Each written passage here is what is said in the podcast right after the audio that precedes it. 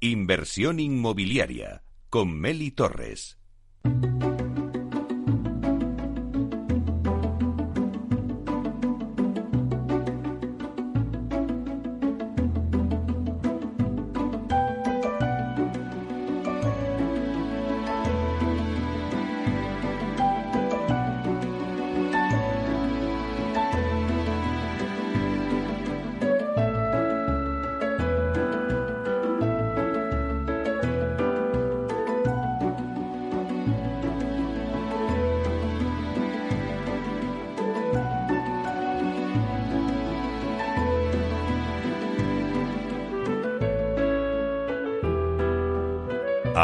Nuestra sección La voz del CEO conoceremos a uno de los principales directivos del sector inmobiliario.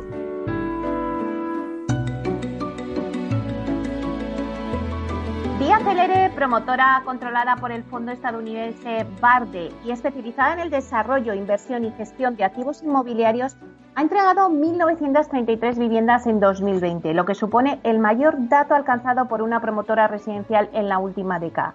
De esta forma, y a pesar de la pandemia, la promotora continúa cumpliendo los objetivos de su plan de crecimiento y ha incrementado un 55% el número de entregas respecto a 2019, consolidando su posición como líder del sector de entregas de viviendas. Hablamos hoy con Ignacio Morales, consejero delegado de Vía Celere. Buenos días, Nacho.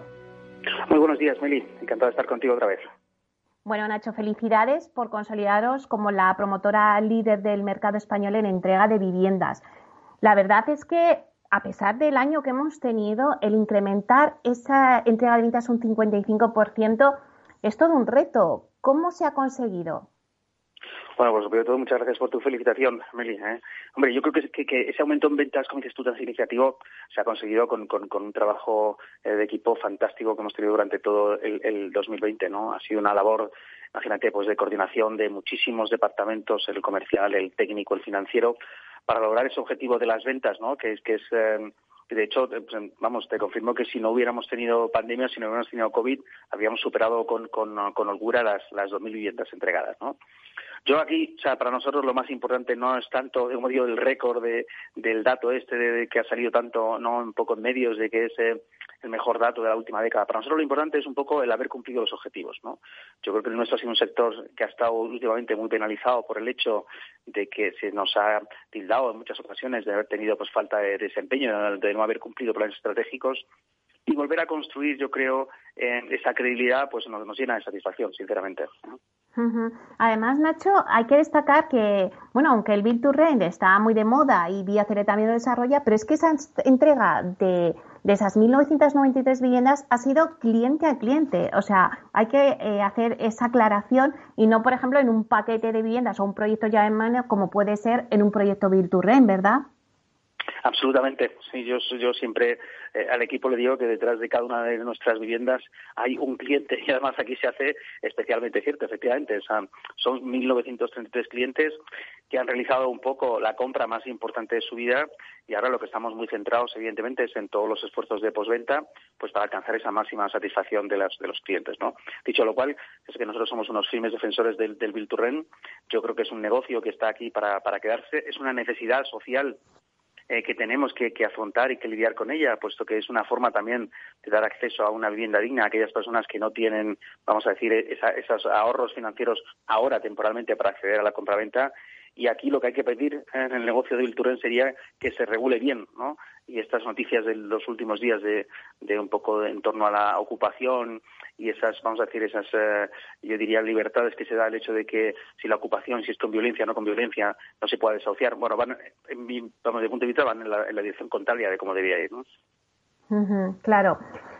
Oye, Nacho, y si hablamos de vuestra posición de caja y de la deuda de la compañía, porque en un momento, bueno, pues de crisis como la que tenemos, la crisis sanitaria, pues es importante, ¿no? Eh, contar con este colchón, con este valor. ¿Cómo están los números en la compañía? Pues eh, fíjate, yo diría que tenemos los, números más saneados en la historia de Diacelere. ¿no? Vamos a tener los mejores resultados eh, eh, financieros de, la compañía en su, en su historia. Em, aquí haciendo un poco de memoria, Meli, nosotros asumimos un endeudamiento de unos 220 millones de euros para la adquisición del suelo de AELCA, que nos permitió integrar unas 13.000 unidades en nuestro banco de suelo. Y, solo en 2020 hemos sido capaces de reducir, de amortizar préstamos corporativos y de suelo por importe de más de 216 millones de euros y ahora mismo tenemos una, una, situación de caja que está por encima de los 150 millones de euros después de estas amortizaciones. ¿no? Yo creo que está, evidentemente, esta generación de caja eh, tan elevada se produce, evidentemente, asociado a todo el proceso de entregas de viviendas. El nuestro es un sector siempre, como digo yo, que hay que mirarlo casi a dos, tres años vista, porque toda esta caja que estamos, vamos a decir, recogiendo hoy es la caja que hemos invertido en construir las viviendas que estamos entregando. ¿no? Pero sí que es absolutamente cierto que gozamos de una situación financiera única, muy poco apalancada. A día de hoy yo diría que es la menos apalancada de todo el sector y además con una visibilidad altísima del plan de negocio. Fíjate, em, o sea, no es solo la caja de la que hemos disfrutado en el 20, sino que la visibilidad que tenemos sobre el plan de negocio y la generación de caja del 2021 sigue siendo altísima. ¿no? Tenemos el 75% del producto del 2021 ya vendido, el 45% del 22 y el 15% del 23, ¿no? Con lo cual, pues nos da, nos da mucha tranquilidad para seguir haciendo las cosas, Meli, ¿eh? afortunadamente. Bueno, pues la verdad es que sí. Y también, eh, cuando hablabas de esa adquisición con AELCA, bueno, pues al final os, eh, vía Célere más AELCA, os juntasteis ahí con un gigante eh, y estáis presente en casi todo el territorio español. O sea, hicisteis una apuesta por esa diversificación geográfica y donde la compañía se ha centrado en los últimos años. Pero yo me pregunto, ¿os queda alguna plaza por conquistar para el 2021? Pues yo me di, yo siempre ahí lo que le digo al, equipo es que pensemos en restricciones. O sea, nos quedan eh, por conquistar todas aquellas plazas donde haya una demanda insatisfecha de vivienda, ¿no?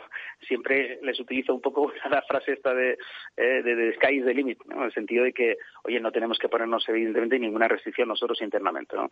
Y allá donde exista desequilibrio entre oferta y demanda, no solo vía Celebre, sino el resto de promotoras, deberíamos estar presentes para tratar de poner una solución a, ese problema estructural de haber estado tantos años sin haber puesto vivienda nueva en mercado. ¿no? Eh, ahora mismo, como tú bien apuntas, estamos presentes en todas las grandes ciudades, no solo de España, sino también de Portugal. Nosotros tenemos desarrollos en, Lisboa y en Oporto que están marchando francamente muy bien. ¿no? Para mí, geográficamente, Meli, creo que el 21 va a ser eh, el año de la recuperación de la segunda residencia. Creo que es muy bueno y será muy positivo porque eso permitiría bueno, dinamizar un poco más la economía en, la costa española y, yo creo que es una zona que requiere un poco de esa generación de riqueza y empleo pues que en general tanto necesitamos en España en, estas situaciones tan, tan, malas de pandemia.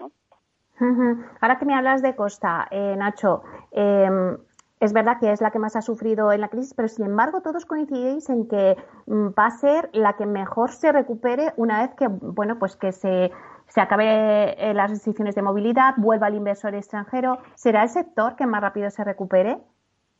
Pues yo estoy absolutamente convencido de ello, Emily. Entre otras cosas porque creo que al extranjero le va a pasar, eh, al cliente internacional le va a pasar lo mismo que al cliente nacional. Es decir, oye, va a buscar eh, soluciones básicamente que tengan eh, más jardín, más espacios abiertos, en su caso más sol, ¿ah? tenemos una infraestructura única de telecomunicaciones, una infraestructura única sanitaria, estamos en un fantástico país desde el punto de vista de la seguridad y yo creo que, que, el teletrabajo lo que va a poder acelerar es precisamente esa tendencia de cada vez tener más gente, no solo pensando en la segunda residencia como el sitio donde viene el cliente internacional a pasar su mes de, vamos a decir, de verano, de descanso, sino que estructuralmente se pueda venir a España a desempeñar sus actividades profesionales exactamente igual que lo hace en cualquier otra ubicación europea, ¿no? Hombre, si mm. te pones a pensar dónde va a estar uno mejor, si en Helsinki o en Estepona, yo me inclino por Estepona, sinceramente. Está claro, el sol es el sol. Y Nacho, no podemos dejar de hablar, pues hemos arrancado el año con fusiones eh, entre Neynor y Quabit. Pero fíjate, eh, la unión de estas dos eh, promotoras al final generan una cartera de suelo para 16.000 viviendas. Pero si me fijo en vuestra reserva de suelo, vosotros eh, ya pues sobrepasáis esta cifra y tenéis una cartera de suelo para hacer 23.000 viviendas. Yo me pregunto, Nacho, a ver, eh, ¿Vía Célere os convierte el tener esa, ese suelo, esa cartera de suelo, que al final es la principal materia prima de una promotora, os convierte en la niña bonita para que os salgan novios y haya alguna concentración, fusión, ya que hemos iniciado el año así? Hombre, a mí me encanta eso de que me llames la niña bonita, ¿no? yo, lo, primero, lo primero que me gustaría hacer es, obviamente, dar la enhorabuena a los equipos de Neynor y Coavit. Esas transacciones son siempre muy complicadas y requieren muchísimo trabajo, así que enhorabuena para los equipos, que son dos equipos fantásticos, ¿no? Fíjate, para mí, el driver principal de, de, de, todas estas, eh, digamos, movimientos eh, de, de, de, money, ¿no? De fusiones eh, que pueda haber en el sector, eh, en, nuestro, en el caso de nuestra industria va a ser siempre el acceso al suelo, ¿no? Porque no somos un negocio en el que existan unas sinergias relevantes de costes. ¿no? Yo siempre pongo el ejemplo de que si, si Neynor hubiera tenido 20 promociones y Coavit otras 20, pues la compañía resultante habría necesitado 40 gerentes para 40 promociones. O sea, no somos una entidad financiera donde hay un gran ahorro de costes por la fusión de los sistemas, las estructuras comerciales, etcétera, etcétera. ¿no? Eh, por tanto, ya la gran justificación para unir compañías eh, en, el, en, el, sector residencial es un poco eh, el, el, banco de suelo, ¿no? acceder a un suelo, mm. sobre todo si eres una compañía que te has quedado corta de suelo. ¿no? Como tú dices, oye, nosotros seguimos teniendo pues, pues, pues casi, casi un 50% más de suelo que la compañía resultante de la unión de, de, de, de Neynor eh, y de Coavit, ¿no? Para mí, la preocupación, la preocupación no es tanto, ¿sabes?, el tamaño no es tanto crecer, no es tanto la fusión, la preocupación está en sacar el máximo rendimiento a lo que tengo y no pensar tanto en, lo que no tengo o lo que puedo llegar a tener. La fusión tiene que ser, yo diría, ser muy eficientes en lo que se refiere eh, a un poco a sacar el, el máximo provecho del, del, banco de suelo que tenemos, ¿no? Y ahora mismo tenemos, seguimos teniendo el mayor banco de suelo sector. Yo creo que nosotros tenemos materia prima para muchos años. ¿Y crees que entonces podría darse fusiones y más concentración en el sector? ¿O esto ha sido algo puntual entre Neynor y Coavit? Sí, fíjate, yo, yo no creo que, que, sí que es verdad que las reacciones un poco de los medios, de los mercados en torno a, las fusiones, pues eh, ha sido como muy, vamos a decir, muy dinámica, ¿no? Ha habido mucho interés. Yo, yo creo que no es fácil eh, que se produzcan movimientos de, de, de digamos, de, fusiones o de adquisiciones en el corto plazo en el sector. Yo no lo veo tan claro. ¿eh? Como digo, eh, sobre todo porque, eh, porque ahí la, la, clave está en el suelo y el suelo es, es una materia prima que hay que estudiar, que hay que digerir, que hay que analizar muy bien que hay que ver comercialmente cómo se comporta en este entorno, vamos a decir, post-COVID, y esa no es una decisión fácil. Yo creo que eh, yo tendería un poco a enfriar un poco esos, esos pensamientos eh, tan, tan, digamos, eh, dinámicos en lo que se refiere a movimientos corporativos. Pero vosotros, en un tiempo sí que anunciasteis la salida a bolsa. ¿Prevéis recuperar esa, esa idea?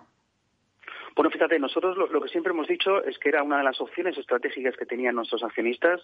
Desde luego, eh, si se vuelve a abrir la oportunidad de los mercados, lo que sí te garantizo es que estamos totalmente preparados para hacer ese ejercicio. Luego, efectivamente, digamos, el destino último y la decisión última la tienen siempre nuestros, nuestros accionistas. Nuestra obligación como compañía, Meli, es estar preparados. Y eso te confirmo que estamos más que preparados para hacerlo. Ahora que se den las circunstancias, ¿verdad? Eh, y Nacho, ¿dónde va a poner el foco eh, Vía Celere en el negocio de la compañía este año? Tenéis una cartera de suelo muy importante, la mayor, eh, pero ¿vais a seguir comprando suelos? ¿Os vais a centrar más también en Build-to-Rent? ¿Un poco dónde va a poner el foco en 2021? Sí, fíjate, yo, yo creo que el, el, foco tiene que seguir siendo en el cumplimiento de nuestro plan estratégico, que incluye, como tú bien apuntas, pues eh, sigue incluyendo un crecimiento fuerte en Build to Sell y en Build to Rent, ¿no? Eh, yo creo que, que, otro requisito de, digamos, del 2021 va a ser que todas las compañías sigamos creciendo con mucha disciplina y con mucho rigor financiero. Yo creo que una de las uh, de las, uh, yo diría, de las uh, características de las que más orgullosos tenemos que sentirnos ahora mismo es de que eh, ha una pandemia, vamos a decir, sin parangón en el último siglo. Hemos vivido una situación, vamos a decir, de falta de movilidad increíble en, los últimos años y que, y que el sector ha aguantado de una forma absolutamente admirable. Y lo ha hecho porque en los últimos años, en los últimos dos, tres años, hemos sido siempre muy prudentes, digamos, con la dimensión financiera del negocio. Yo creo que toca seguir en esa línea, ¿no? Y ahí creo que eh, 2021 va a ser un año en el que el foco va a estar muchísimo centrado en la diversificación de las fuentes de financiación, Meli. Eh, creo que va a ser un tema eh, clave. ¿no? El uh -huh. mercado bancario se está endureciendo y eso no lo digo yo, lo dice eh, el propio Banco de España en sus encuestas de apetito básicamente eh, de financiación a las propias entidades financieras. Por tanto, lo que toca, que es un ejercicio que ya venimos haciendo en los últimos 18 meses, es explorar soluciones de direct lending eh, en el MARF, eh, donde cada vez somos más las promotoras que estamos, eh, digamos, presentes en, el, en, el, mercado alternativo de renta fija y explorar, por supuesto, soluciones, vamos a decir, mucho más sofisticadas en el mercado de capitales. Claro, porque al final, eh, si la financiación, eh, bueno, pues al final se contrae y los bancos ofrecen y hay que buscar esa financiación alternativa, como, como nos estás contando, ¿crees que esa falta de financiación podría crear una burbuja en los precios?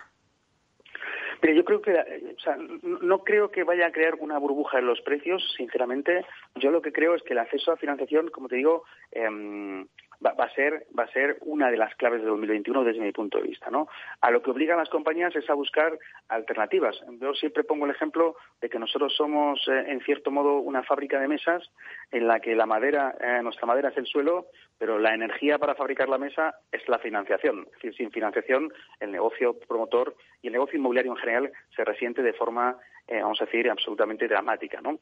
Llevamos eh, más de 18 meses trabajando en nuevas soluciones y yo creo que no solo eh, podemos innovar la parte operativa, la parte de construcción, sino que vamos a tener que innovar y sofisticar muchísimo la función financiera. ¿no? Yo estoy muy tranquilo porque siempre digo que, creo que tengo el mejor CFO, el mejor director financiero de todo el sector. ¿no? Así que yo, en la parte de financiación, lo que hago, incluso mejor que el que había antes, que era yo. creo, creo que hay, hay muchas muchas cosas que hacer, Meli, y creo que el 2021 será un año muy caracterizado por mucha innovación en nuestro sector en la parte financiera. Y eh, también, Nacho, em, yo creo que el 2021 también habléis mucho de, esa llegada de los fondos europeos en el sector, si va a jugar un papel importante, sobre todo para la generación de nuevos barrios. Sí, Sí, aunque yo ahí te diría que, que, probablemente el sector andamos un poco decepcionados, ¿no? Porque no, nos parece que, eh, digamos, vayamos a ser un destino relevante de esos fondos europeos, ¿no? Y que en nuestro sector los fondos europeos van a jugar más un rol en, el campo de la rehabilitación que, que, en otras áreas, ¿no? Em, a mí me habría gustado, sinceramente, que el sector hubiera tenido más protagonismo, pero, pero lamentablemente no es así. Y luego creo que hay algunas contradicciones, ¿no? O sea, queremos que la rehabilitación de edificios sea eh, el destino de gran parte de esos fondos europeos que lleguen al inmobiliario, pero por otro lado, tomamos decisiones de regulación del mercado del alquiler que van en contra de la inversión. La pregunta entonces es, oye, ¿quién va a invertir en rehabilitar si las decisiones que tomamos eh, regulatoriamente hablando perjudican al inversor a la hora de hacer una vamos a la hora de, digamos de, afrontar una ocupación o decisiones de este tipo no creo que los fondos deberían destinarse también a mí me gustaría que hubiera fondos disponibles para fomentar el tema del alquiler social para fomentar soluciones que den acceso a los jóvenes a la vivienda y para vamos a decir eh, desarrollar mucho más eh, las infraestructuras eh, de vivienda que tenemos un poco en, ciudades donde realmente hay una escasez de suelo y el desarrollo de las infraestructuras podría ayudar a generar más materia prima, a generar más suelo. De acuerdo contigo y sobre todo, pues lo que siempre eh, nos has comentado, ¿no? Eh, ese reto del acceso a la vivienda por parte de los jóvenes que sigue ahí en el sector y en donde hay que poner pues toda la fuerza, ¿no? Totalmente, toda eh, la fuerza, toda la creatividad y si pudiera ser todos los fondos del mundo, ¿no? Incluyendo, por, supuesto, los europeos. Eh, Nacho, em, bueno, la vivienda siempre ha sido un valor refugio y más ahora, ¿no? Con la disminución de los tipos fijos hipotecarios. ¿Le aconsejarías al inversor que está pensando en comprar vivienda que compre en 2021? Pues mira, yo, yo siempre eso cuando me preguntan, eh, oye, ¿tú comprarías ahora vivienda? Yo siempre digo lo mismo, que es que digo, oye, pero, el, uso de la vivienda, ¿cuál va a ser, no? Oye, ¿va a ser una compra para ti o va a ser una compra como inversión, no? Porque creo que, hay que analizar esas dos decisiones de forma eh, bastante diferente. Primero porque es una compra para ti, conceptos como la rentabilidad y tal son, son, vamos a decir, secundarios, ¿no? Cuando tú compras una vivienda, y eso lo hemos visto muy claramente en, en nuestras transacciones durante el año 2020, Meli, eh, hay un deseo de cambiar de vivienda, lo veíamos mucho con los datos que, que, tomamos de nuestros eh, estudios del Observatorio Inmobiliario de la Vivienda que hicimos en Vía donde las, familias se han dado cuenta que tienen unas necesidades de espacios más flexibles, necesidades más de zonas comunes, necesidades de accesos a zonas más verdes. Y ahí los retornos financieros pasan a un segundo plano, ¿no? Creo que cuando uno se compra una vivienda para vivir en ella, hay otros parámetros que tienen que considerarse y no solo, evidentemente, la decisión financiera, ¿no? Cuando la vivienda se destina a inversión, evidentemente creo que hay dos, dos claves ahí, ¿no? Uno es el precio de la vivienda y dos, el acceso a la financiación. La vivienda todos los indicadores que manejamos siguen diciéndonos que están en niveles, vamos a decir, eh, bastante razonables como, como activo y además eh, creo que vivimos un, entorno de financiación absolutamente único en, los últimos 30, 40 años. Es decir, yo creo que, es imposible pensar en un mejor entorno de financiación, ¿no? Como tú apuntabas ahora mismo, es eh, perfectamente posible obtener hipotecas ahora mismo a tipos fijos eh, en los plazos de 20, 25 años, pues en, el 1% o incluso por debajo del 1%, ¿no? Es que es difícil pensar que las hipotecas puedan mejorar eh, las condiciones de, financiación, ¿no? Eh, eso hace, creo, que construye un caldo de cultivo absolutamente óptimo para invertir en la vivienda. La pregunta es si aconsejaría, la respuesta es claramente sí. Desde luego, y más con estos tipos fijos que, de los que hablamos, ¿no? Que, a saber cuándo nos vamos a encontrar eh, esa situación, ¿no? Y por último, Nacho, eh, que sé que, eh, bueno, pues nos has hecho un hueco en tu apretada agenda, pero sí que te quería preguntar, ¿cuáles pueden ser los plazos de recuperación de la normalidad en el sector inmobiliario? Bueno, normalidad, esta normalidad nueva de la que hablamos un poco las expectativas para los próximos meses, porque ya no se puede mirar a largo plazo, sino vista las circunstancias, que si COVID, que si nieve, pues un poco las expectativas para los próximos meses. Ya no te pido más. Sí, sí, yo te diría COVID, nieve y ahora lluvia, a ver qué hacen las lluvias, ¿no? No, fíjate, vamos a ver, eh, eh, un poco de estas circunstancias, que la verdad es que son un poco, no sé, esto parece las siete plagas bíblicas, ¿eh? yo diría que la normalidad ya la tenemos, eh, en el sentido de que si miramos un poco los cuatro últimos meses de 2020, y, cito los cuatro últimos meses de 2020 porque probablemente los meses de junio, julio y agosto todavía estén afectados un poco por la situación post-COVID, por eso vamos a decir, eh, yo diría, recuperar un poco esa movilidad física, esa movilidad geográfica. ¿no? Los cuatro últimos meses de 2020, para prácticamente la totalidad de las promotoras, desde luego en Viacelere han sido cuatro años fantásticos de ventas, ¿no? Hasta el punto de que no es que hayamos recuperado una normalidad, es que hemos alcanzado ventas por encima de los niveles que teníamos en 2019, ¿no? Eso ya es una muy buena explicación de que existe esa atracción comercial, de que se, está vendiendo muy bien y, por tanto, el inversor, el inversor o el comprador final de la vivienda tiene, tiene el apetito. Eh, para mí el 2021 claramente yo creo que es un año donde recuperar la normalidad, me atrevo a decir, no como sector residencial, sino la normalidad a nivel vital, ¿no? Y, hay datos de entorno macro, pues como, como preocupaciones que tenemos, como tienen que ser la reducción del paro, el digerir todo el efecto asociado a los, a los ERTES que están en marcha, eh, en definitiva, parar la destrucción de empleo, que será una muy buena noticia para nuestro sector, porque evidentemente el, el, digamos, el patrón de compra no es lo mismo con una, vamos a decir, un dibujo macro donde hay un gran número de parados que si no lo hay, ¿no? Creo que al sector lo que nos interesa, evidentemente, es que eh, la situación macroeconómica se recupere, especialmente en lo que eh, se refiere al drama social, que es un alto nivel de desempleo. ¿no? Pero creo que la normalidad em, y como digo, eh, del punto de vista operativo ya lo tenemos. Para mí 2021 sí que va a ser un año donde se va a producir una polarización muy grande, Meli, eh, yo diría entre, entre los grandes jugadores del sector y los pequeños y medianos, ¿no? Y lo que va a marcar esa polarización de nuevo va a ser el acceso a la financiación, ¿no? Mencionaba antes el tema de la solución de mercado de capitales, esas son soluciones a las que solo pueden acceder los, los, grandes jugadores, ¿no? Y creo que eso va a marcar un poco eh, el devenir del 2021, ¿no? Y por supuesto lo que esperamos en, en es que el 2021 sea otro gran año desde el punto de vista del negocio inmobiliario, desde el punto de vista del negocio eh, residencial, por supuesto. Pues con eso nos quedamos. Eh, Nacho, con ese mensaje positivo, muchísimas gracias por habernos dado esa visión del sector, por habernos contado vuestra estrategia en Vía Célere, así que te esperamos próximamente para que nos vayas contando más cosas. Pues un placer, como siempre, estar con vosotros, Meli. Muchísimas gracias a vosotros y muy buenos días. Buenos días. Eh, Ignacio Morales, consejero delegado de Vía Celere.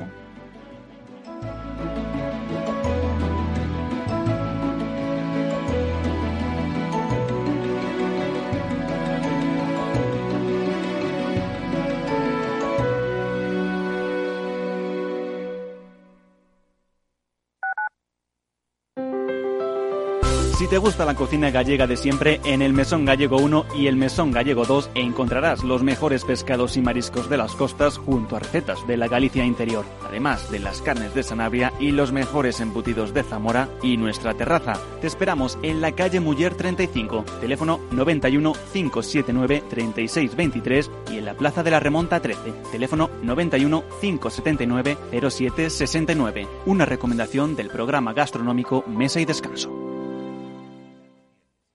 Gráficas Naciones. Más de 50 años de experiencia en el sector de las artes gráficas. Apostamos por la última tecnología tanto en impresión offset como en digital y gran formato. Realizamos todo tipo de impresión. Tarjetas de visita, folletos, libros, vinilos, decoración y montaje de stands. Más información en el 91 629 2145 o en gráficasnaciones.es. Capital Radio. Siente la economía.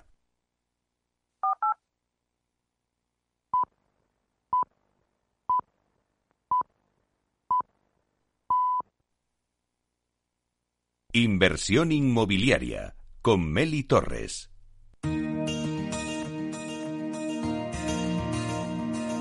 En nuestra sección La Vía Sostenible con Vía Ágora os contamos la transformación de la vivienda del futuro enfocada en una construcción sostenible como pilar principal.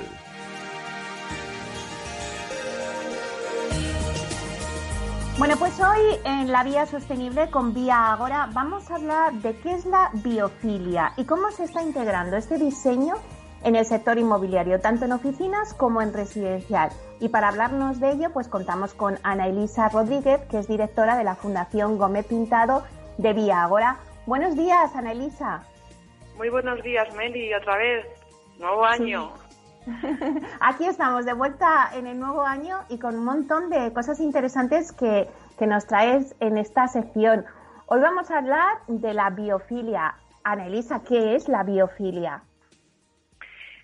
Pues mira, Mary, etimológicamente biofilia significa tendencia, eh, afinidad o amor hacia lo vivo. Eh, en concreto, el término biofilia proviene del latín bio, que significa vivo, y filia, que es un amor fraternal que suele traducirse como afecto o amistad. Eh, si nos retrotraemos en la historia, en 1964, el psicólogo Erich Fromm fue la primera persona que utilizó el término de biofilia, mientras que un poquito más tarde, 20 años más tarde, Edward Wilson, biólogo de la Universidad de Harvard y especialista en evolución, fue realmente quien desarrolló el concepto. Eh, la verdad es que son muy interesantes las conclusiones en las que llegó Edward Wilson en el año 84 en su libro Biofilia. En concreto, habla de la afinidad innata del ser humano por todo lo viviente y de la necesidad que tenemos de ligarnos con otras formas de vida. Eh, es decir, Mary, ahonda en la vinculación que tiene el ser humano con la naturaleza, ¿no? Y, y, reseña que la capacidad que tenemos de maravillarnos por la vida que nos rodea, pues es una tendencia innata, una tendencia que, está presente genéticamente en los seres humanos eh, porque hemos evolucionado en plena naturaleza y, gracias a la naturaleza. ¿Y cómo sería un diseño biofílico? Pues em, el diseño biofílico eh, se define como una corriente arquitectónica ¿no? que, que persigue restablecer vínculos entre la naturaleza y el ser humano. Todo ello con el propósito de ayudar a las personas a que se sienta mejor y a que conecten con el espacio en el que se encuentran. Eh, por tanto, Meli, no se trata de pequeñas acciones aisladas, ¿eh? Eh, como colocar una planta o una fuente o similar. en realidad se trata de generar una inmersión dentro de un hábitat. Se trata de, de generar espacios donde cada elemento esté interconectado generando un todo. Es algo como más holístico, como ocurre en la propia naturaleza, y todo ello con el objetivo de generar confort y salud para las personas. Eh, pero esta forma de concebir los espacios, Meli, eh, y esa tendencia biofílica la llevamos desarrollando, la lleva desarrollando los humanos hace siglos, ¿no? Eh, pues caso cercano tenemos Granada, ese magnífico, eh, los magníficos espacios de la Alhambra, ¿no? Donde, mm. donde recordamos pues que el uso del agua, de la vegetación natural, la generación de, de microclimas, ¿no? Por ejemplo, pues generan un espacio multisensorial que está en plena conexión con la naturaleza, ¿no? Por ejemplo, ¿no? Es verdad, qué buen ejemplo, Ana ¿Y cuáles son los pilares del diseño biofílico? Eh, a grandes rasgos, eh, los pilares del diseño biofílico se fundamentan en, integrar el interior con el exterior para que no haya barreras, así se favorece y se ensalzan las vistas. Eh, también se basa en el, uso y sobre todo la potenciación de la luz natural, en la presencia de agua, esos sonidos blancos que te aíslas, que te concentras y que se utilizan muchas veces incluso para temas médicos. Em, pues en hacer analogías a la naturaleza, eh, en texturas, en aromas, en formas, ¿no? Hay en Gaudí, por ejemplo, resaltó mucho el ámbito de la naturaleza a través de las formas y analogías a la naturaleza. Favorecer también, por supuesto, la circulación del aire, ahora que es tan importante y más que haya esa circulación.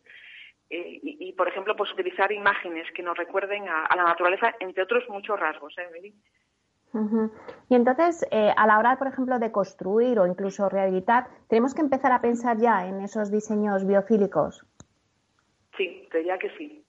Porque mira, actualmente en las ciudades tenemos realmente un déficit de naturaleza. Las ciudades se han alejado casi en su totalidad de la naturaleza, la hemos desplazado, le hemos pagado una patada.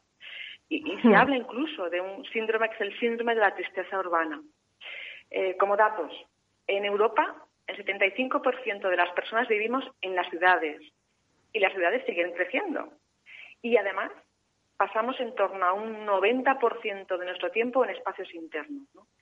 Por lo que, eh, pensando incluso en la situación que tenemos en estos momentos que estamos viviendo de pandemia, incluso nuestras formas de vida han cambiado y, nuestra casa ha pasado a ser un lugar eh, seguro y nuestro refugio, ¿no? Por lo que te diría que efectivamente estamos en un momento óptimo para que las construcciones nuevas y la rehabilitación también, pues integren el concepto de la biofilia como herramienta para mejorar eh, nuestro bienestar y nuestra salud, en definitiva.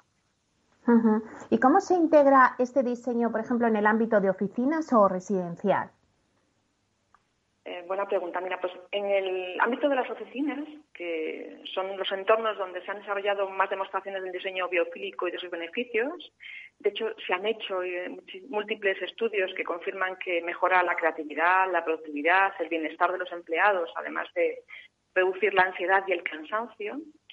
Eh, porque al final no es lo mismo alzar la vista y, y poder ver un jardín o un espacio verde que tener vistas a una fría pared, ¿no?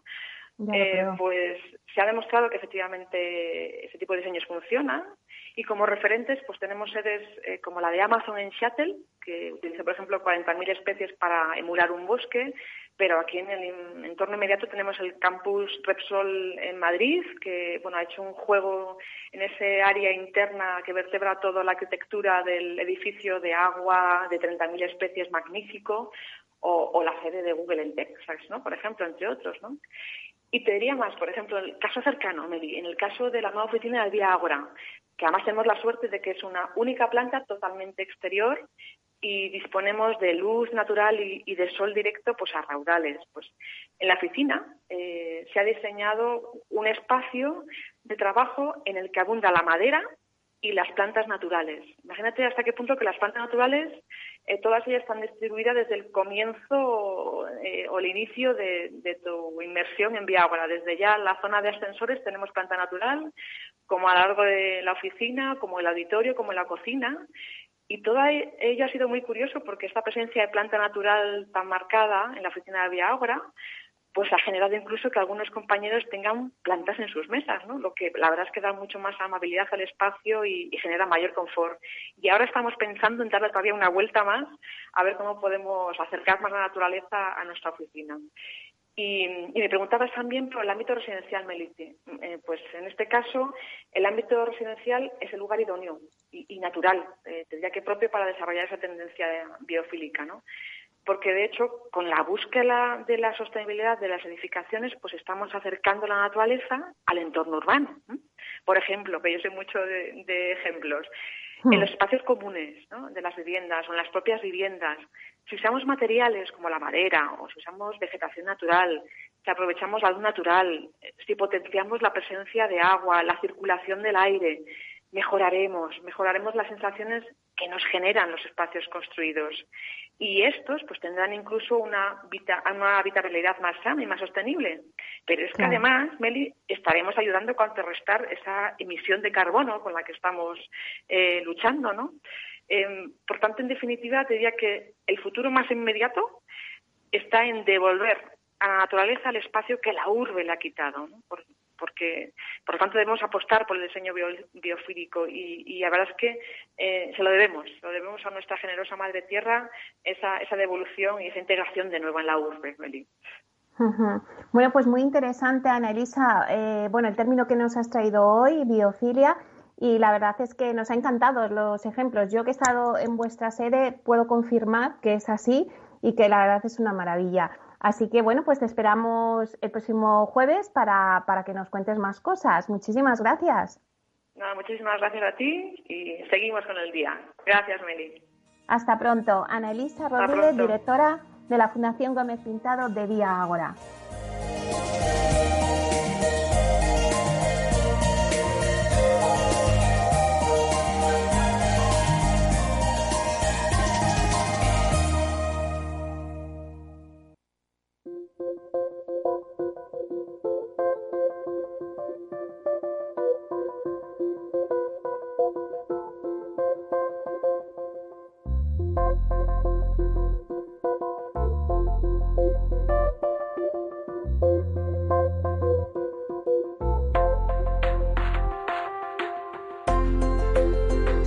Inversión inmobiliaria y PropTech con Urbanitae, un espacio donde descubriremos las nuevas claves financieras que están cambiando el sector inmobiliario gracias a la transformación digital.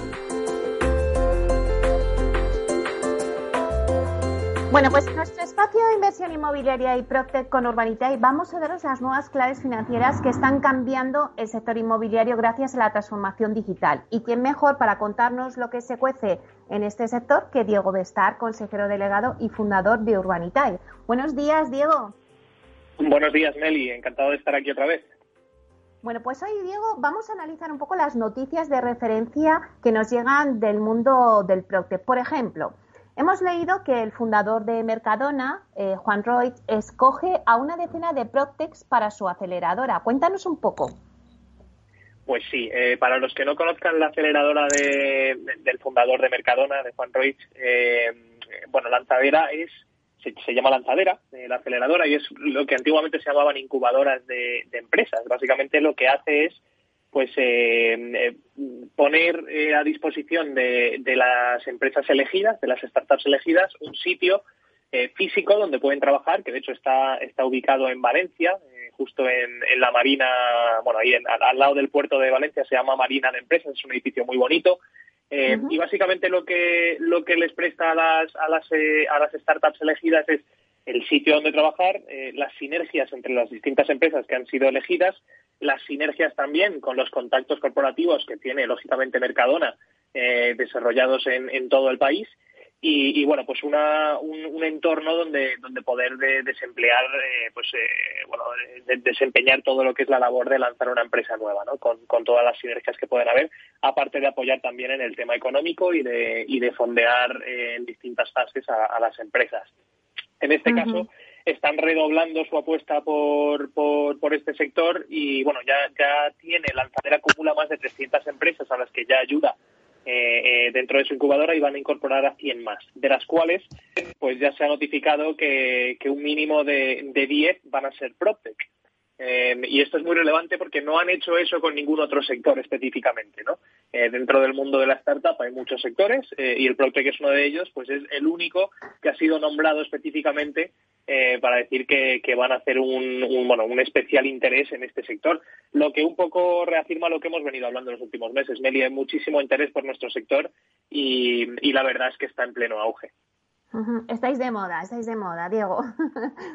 bueno, si, si hay algo que, que yo creo que ha quedado claro también en el 2020 es la revolución PropTech que está revitalizando el mercado de alquiler. Y me explico, las empresas, pues yo creo que están aprovechando la tecnología para brindar una mayor rapidez, por ejemplo, en el servicio al cliente. Si hago memoria, pues por ejemplo, Idealista eh, ya en el 2020 a finales ofrecía el poder firmar un contrato de alquiler de forma online de tal manera que al final puedes alquilar tu piso en horas.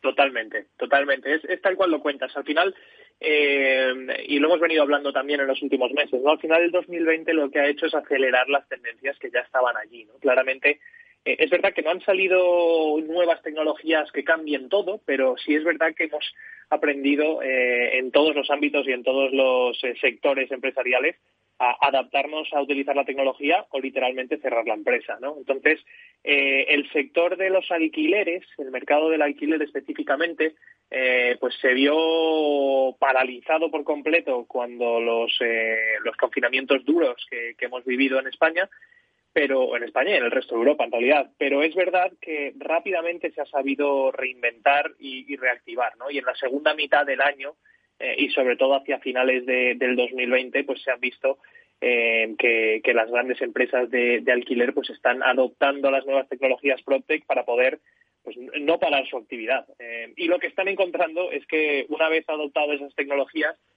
pues les cuesta mucho volver atrás, ¿no? Se han dado cuenta de que es mucho más eficiente y que sobre todo la experiencia de usuario para lo que son los inquilinos es infinitamente mejor eh, utilizando las tecnologías. ¿Y de qué tecnologías hablamos? ¿no? Pues como comentabas, desde la firma de un contrato online, que esto se puede hacer desde hace muchos años, pero no se hacía, ¿no? Se requería todavía que los clientes acudiéramos a una oficina a firmar.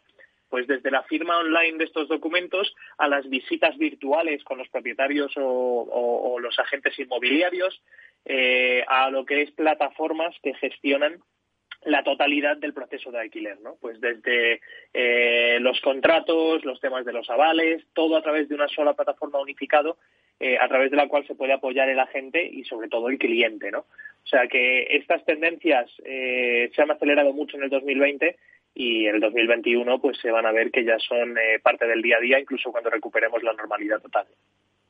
Según hablabas, se me venía a la cabeza también otra de las apuestas que hizo Sareb y con una app eh, Visítame que podías visitar tu piso directamente. Si tú querías alquilar un piso, tú pedías hora, ibas tú solo de forma autónoma a visitar tu piso. O sea que es que hemos vivido una revolución eh, de cara al cliente muy importante, como decías, Diego.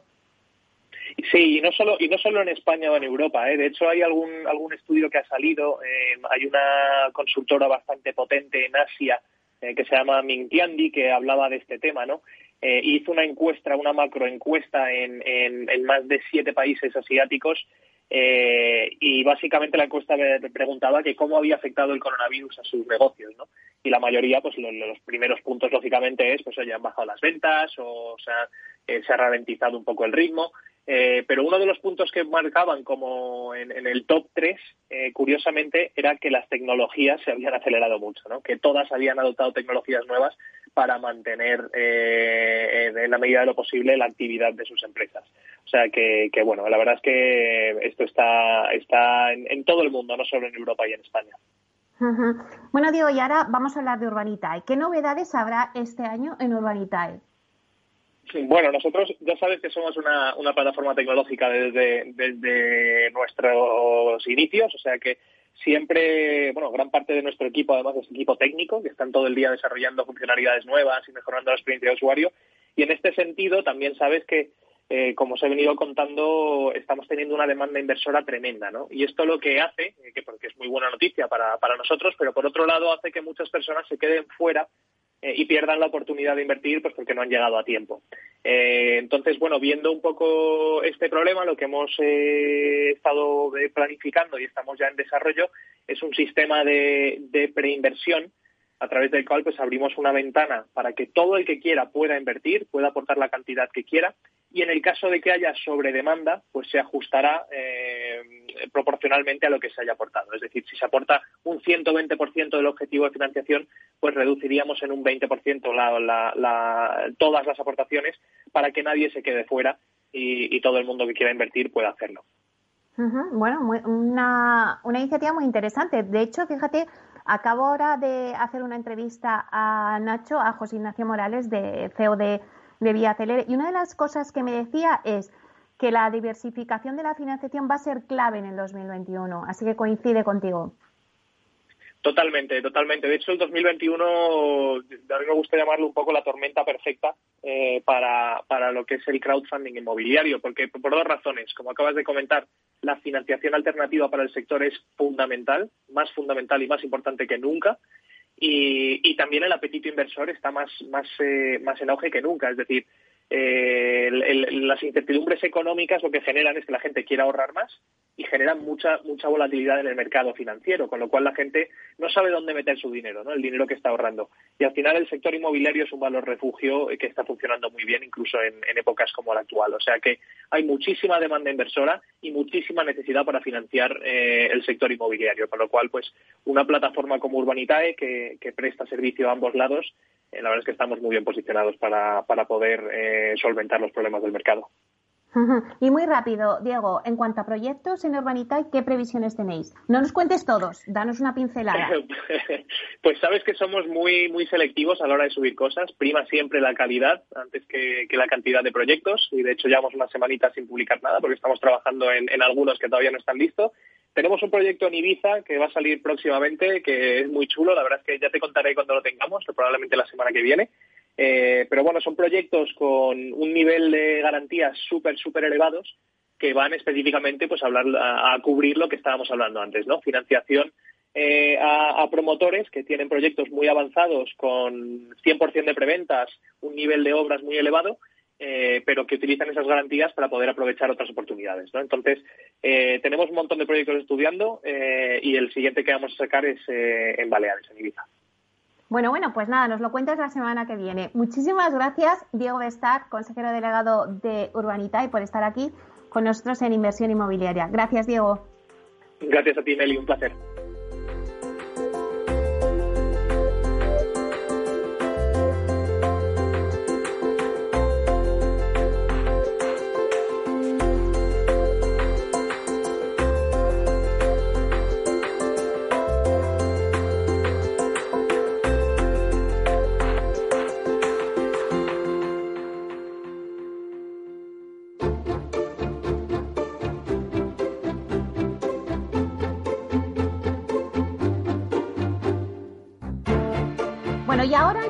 Nuestra sección del Rincón del Inversor conectamos con Javier eh, de Pablo, consejero delegado de Vides One. Vides One, recordemos que es un marketplace inmobiliario digital especializado en la compraventa de propiedades. Y Javier nos va a contar hoy los productos del catálogo para su próximo día de ventas, que es este próximo jueves 28 de enero. Buenos días, Javier.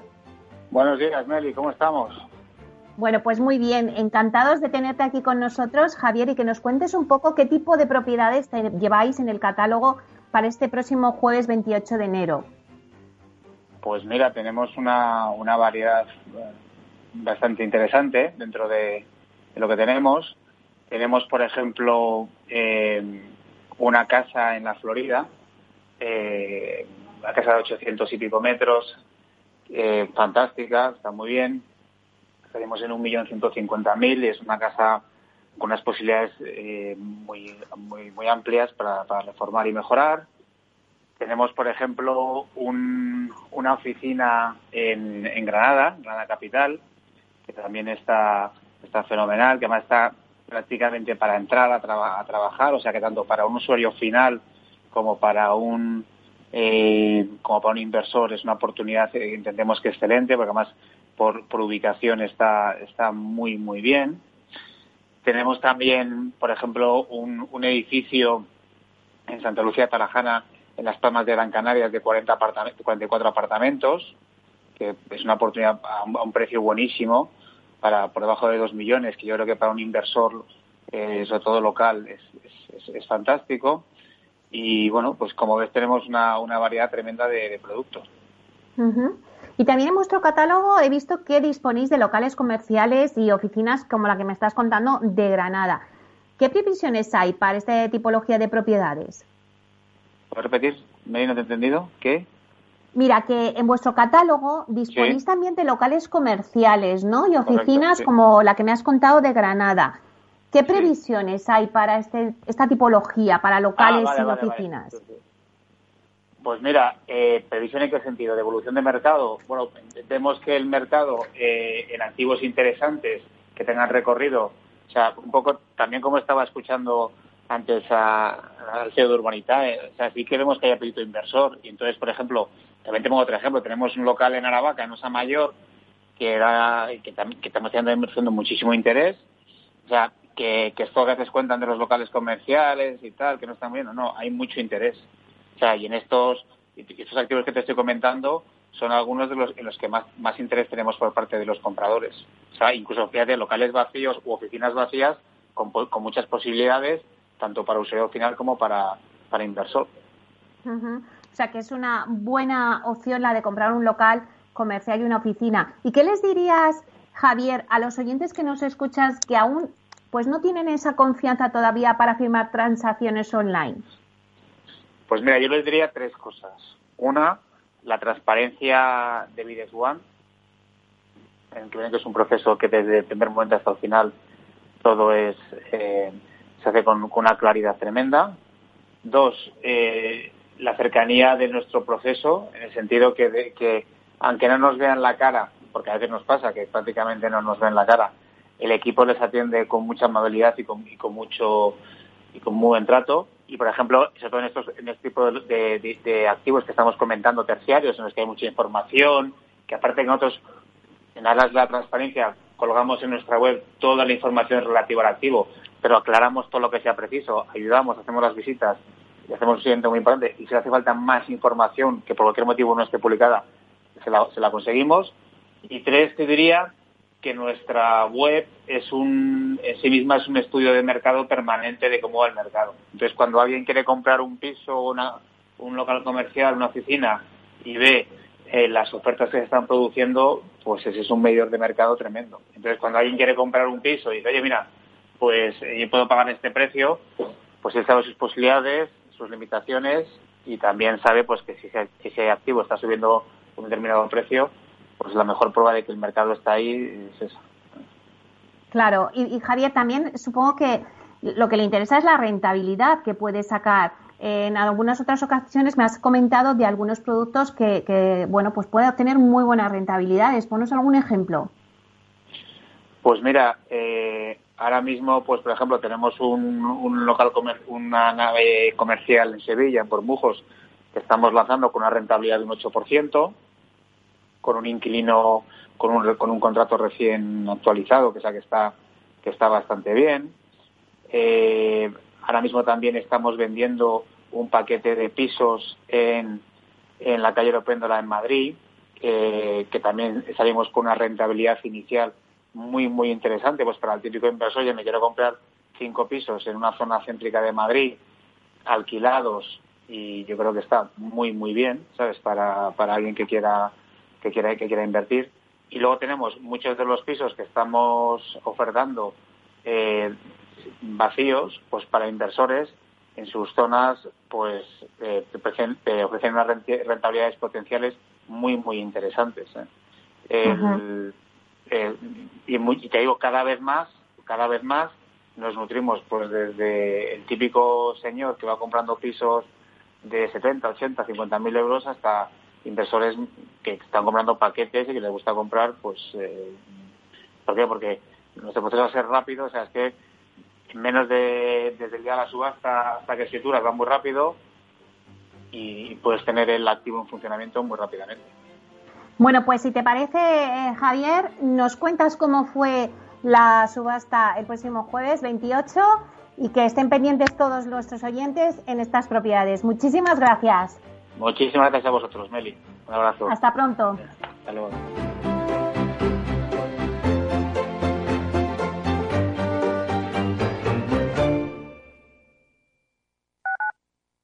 Escuchas Capital Radio, Madrid 105.7, la radio de los líderes. Disfruta de la mejor cocina gallega en Montes de Galicia. Todo un clásico moderno en el barrio de Salamanca. Disfruta de la variada dieta atlántica, de las mejores carnes y pescados tratados con respeto y transparencia y regados con una de las mejores bodegas de la zona. En grupo, en familia o en pareja, Montes de Galicia te ofrece el espacio perfecto en cada ocasión. Capital Radio. Aportamos valor. ¿Qué es un ERTE por reducción de jornada? Generalmente los ERTES son por suspensión, pero también es posible solicitar ERTES de reducción de jornada. Existe un ERTE por reducción de jornada cuando se produzca la disminución temporal de entre un 10 y un 70% de la jornada de trabajo computada sobre la base de la jornada diaria, semanal, mensual o anual. En el supuesto de una reducción de jornada se determinará para cada uno de los trabajadores afectados los periodos concretos en los que se va a producir la reducción, así como el horario de trabajo afectado por la misma durante todo el periodo que se extienda su vigencia.